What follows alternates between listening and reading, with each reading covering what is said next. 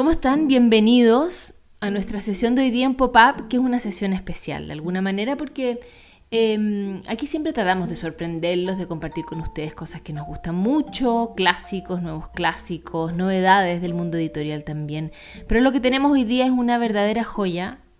Es un cuento escrito por Virginia Woolf para niños, de hecho lo escribió para su sobrina en los años 20 y mm, este relato se perdió aparentemente en el manuscrito de eh, su novela más conocida en la actualidad, que es La señora Dalloway. Y recién el año, a mediados de los 60, 1966, se edita por primera vez este cuento y se publica bajo un título distinto, que era El dedal dorado de la niñera Lacton.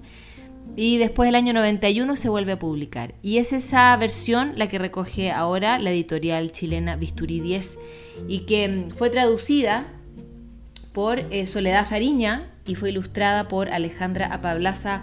Y el resultado es un libro preciosísimo que si bien vamos a compartir con ustedes acá y vamos a compartir con ustedes imágenes en nuestro Instagram para que se hagan una idea, yo les recomiendo que es un libro que tengan en su casa por el valor del relato, por lo valiosa que es Virginia Woolf y porque esta edición es muy muy bonita. Así que vamos a compartir con ustedes esta historia de Virginia Woolf entonces, que se llama La cortina de la niñera Lacton, editado por Bisturí 10. La niñera Lacton dormía. De un inmenso ronquido dobló la cabeza deslizando sus lentes hacia la frente y ahí estaba, sentada frente a la chimenea con el dedal en su dedo y la aguja enhebrada con hilo de algodón, roncando, roncando. Y en sus rodillas, cubriendo su delantal, una inmensa tela azul llena de figuritas. Los animales que la cubrían no se movieron hasta que una, dos, tres, cuatro y cinco la niñera Lockton roncó por quinta vez. La viejita ya estaba dormida. El antílope dobló la cabeza avisando a la cebra. La jirafa dio un mordisco a la hoja de un árbol. Todos los animales comenzaron a sacudirse y a dar saltitos, porque el dibujo de la tela azul estaba hecho de manadas de animales salvajes y debajo había un lago y un puente y un pueblo con techos redondos y hombrecitos y mujercitas mirando por las ventanas y andando a caballo sobre el puente. Pero justo cuando la niñera roncaba por quinta vez, la tela azul se convertía en aire azul y los árboles se balanceaban. Tú podías oír las olas rompiéndose en el lago y ver a la gente cruzando el puente y saludando por las ventanas.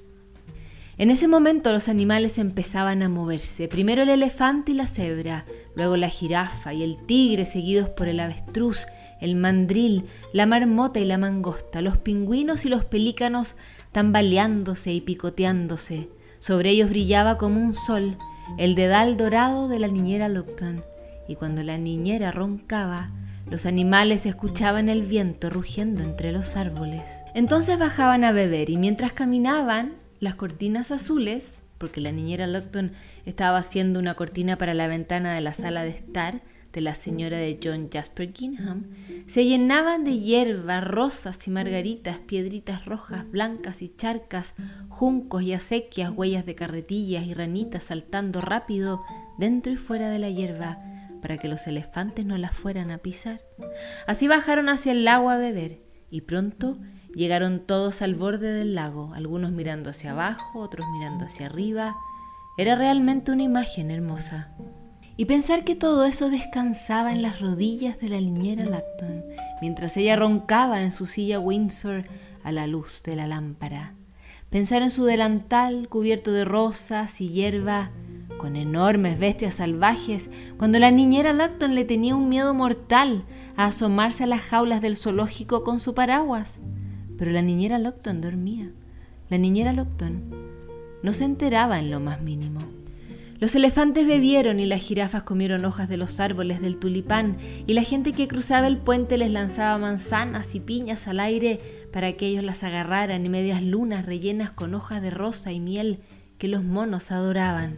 La anciana reina de la ciudad llegó en su palanquín, también pasó el general del ejército y el primer ministro, el almirante, el verdugo y altos dignatarios que visitaban la ciudad, la que era un hermoso lugar llamado Milla Marchmantópolis.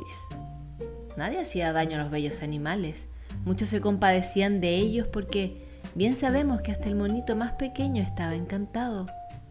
Se decía que una gran ogresa los tenía presos en sus redes. Su nombre era Lupton. La podían ver sobre ellos desde sus ventanas. Tenía la cara como la ladera de una montaña y en lugar de ojos, pelo, nariz y dientes, tenía grandes precipicios, avalanchas y abismos. Y cazaba a los animales y los congelaba y ellos se quedaban estáticos en sus rodillas todo el día hasta que se durmiera. Entonces en las noches bajaban a beber a Milla Marchmantópolis. De repente, la anciana niñera Lucton sacudió la cortina. Un moscardón zumbando alrededor de la lámpara la había despertado y habían sentada de una puntada con la aguja. Los animales regresaron en un segundo. El aire se convirtió en tela azul. Y la cortina volvió a quedarse inmóvil en sus rodillas y la niñera Locton siguió cosiendo la cortina de la salita de la señora Kingham. Termina así la cortina de la niñera Locton, un cuento de Virginia Woolf que tuvimos la fortuna de compartir con ustedes hoy día en Pop-Up gracias a Bisturi 10 que publicó esta edición traducida por Soledad Fariña, ilustrada por Alejandra Apablaza, una belleza que pueden conseguir ustedes también y tener, por supuesto, en sus casas.